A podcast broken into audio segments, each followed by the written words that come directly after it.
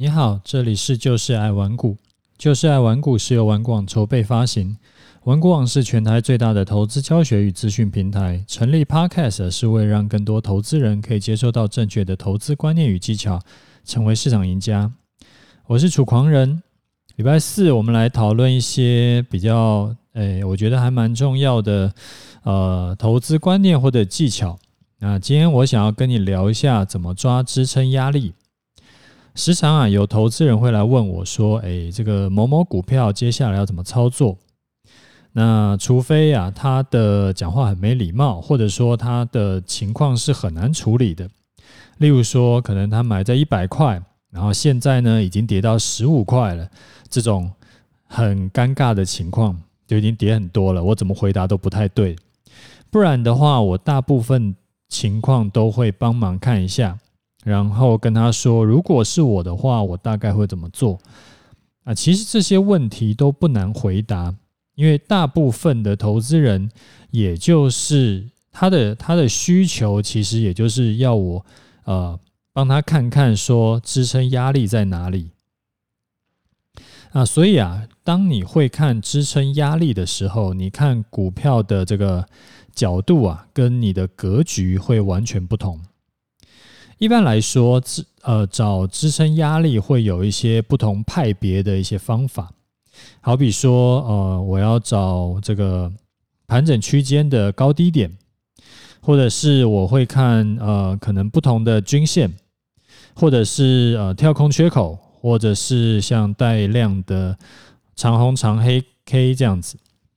那但是这些都需要投入时间去学习，要不然的话，你怎么？能够去判断说，哎，什么什么什么捷径缺口要怎么样？然后这个带量长红怎样叫带量？怎样叫长红？它的定义可能很多人都搞不清楚。那均线的话，到底要看呃十 MA 还是二十 MA 还是还是六十 MA 还是五 MA 还是自己发明的这个不同的均线？就是说。这个会需要投入时间去学习，然后还要需要呃一段时间的练习，而且就算你知道每一种的这种啊方法，或者说每一种的支撑压力要怎么用了，你还时常会需要根据不同的情况、当时的盘势，然后来决定。说，哎，可能用你的经验去判断，说应该用哪一个指标、哪一个支撑压力的判断方法会特别适合，或者特别不适合。所以啊，像像有的时候啊，我们再举个例子好了，像有的时候啊，同样是用这个盘整区间来看。那我们到底是应该要用这三个月来形成的这个整理通道呢，来判断呢，还是应该用最近两周才形成的这个三角形收敛来判断？其实这个东西真的很吃经验啊，老实说是不太好上手。所以啊，如果你的经验还比较不够，那你又想要快速的去判断一档股票的支撑压力，有没有好的办法呢？其实是有的，像呃，玩股网有开发一个完全免费的支撑压力表给你用啊，我想这个会对你很有帮助。那在哪里嘞？你到玩股网上面，你任意点一档股票，我们举例，例如说像台积电啊，你点进去以后呢，你会看到它右边就是点到股票以后，呃，它的右侧会有一个支撑压力表。啊，这个是根据近一季，还有近一个月，还有近一周啊，它的哪些价位是呃大量的股票成交区的密集成交区去做出来的？以台积电今天的状况来说呢，它的压力啊会在啊六三六到六四六之间，它这个是呃会用红色的线。画出来啊，支撑呢大概是在呃五九二到六零二之间，它是紫色的线。那黄色呢就是近期的股价。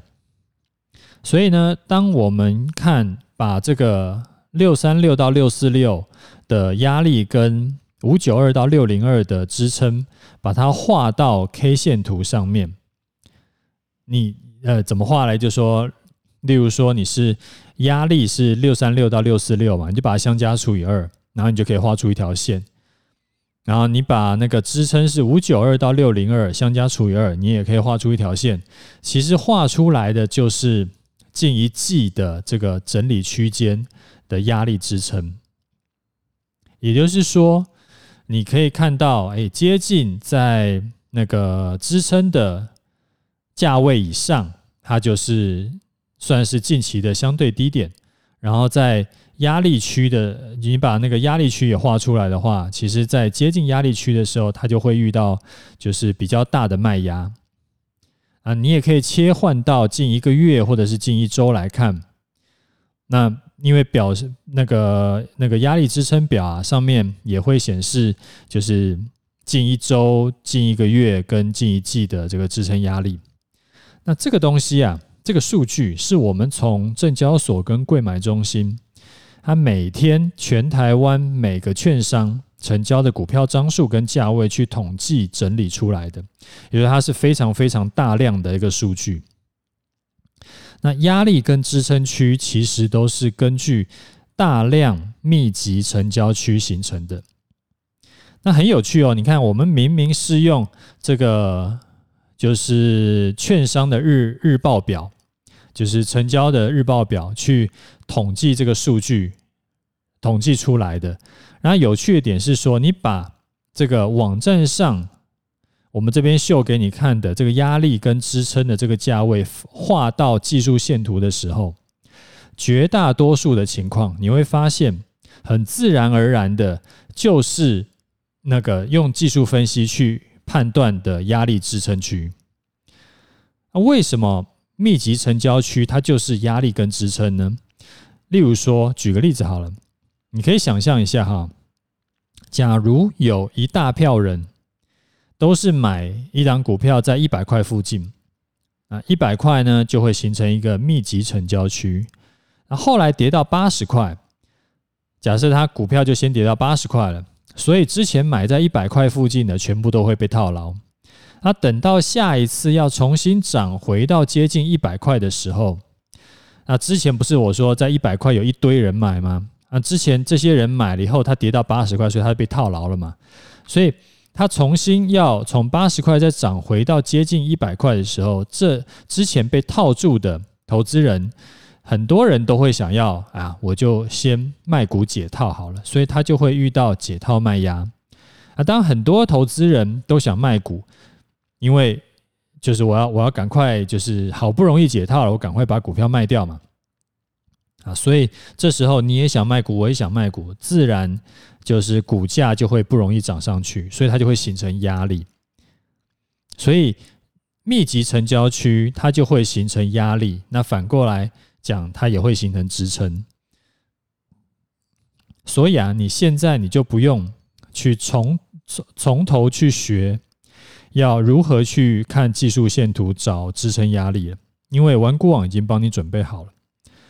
那你可以试试看怎么用嘞？你可以试试看，说你直接把支撑区当做停损点，跌破就出场，或者是支撑到压力区之间，你就是做低买高卖去做价差。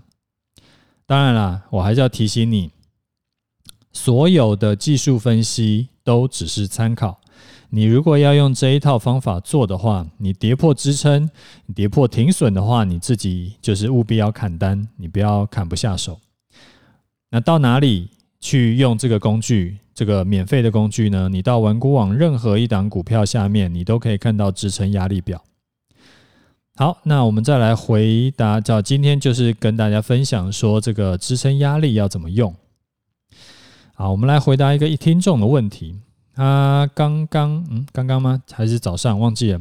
他就问我说：“想请问楚大，你有没有发呃曾经发现，当你的这个股票被洗出场，然后隔天再追回来的经验？如果有的话，可以分享心态要如何调整回来吗？谢谢。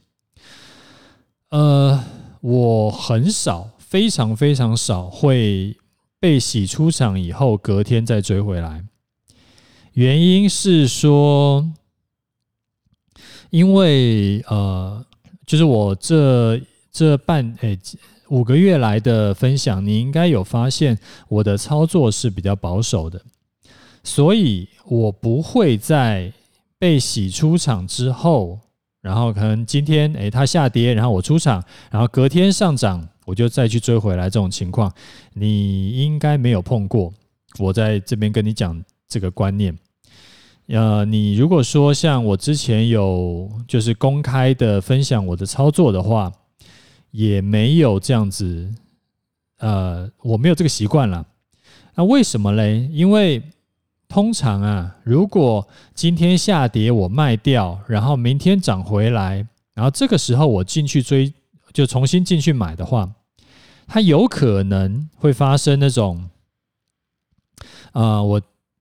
呃，昨天我卖掉，今天我又就又去追高，然后明天呢，它如果又跌下来，它可能又把我洗掉，然后后天如果它又涨上去，我就一直那边来来回回，那这个就会去碰到那种，它只要遇到一个，嗯、就是盘整区间，我可能天天就在那边就一直被洗掉，然后一直停损，一直停损，一直停损。那如果说是做期货这种双向在做的，我可能就会变成。啊，我上去，它涨上去，我去追高，然后跌下来，我停损翻空，呃，多单停损翻空，然后结果它又涨上去，我就再把空单停损翻多，然后来来回回，那个脸都很肿，所以我不太会做这种事情。原因是说，我的风险一定是放在我的就是预期获利之前。那因为我没有办法保证说。今天跌下来，明天又涨回去的话，是不是就真的代表说后天会继续往上涨了？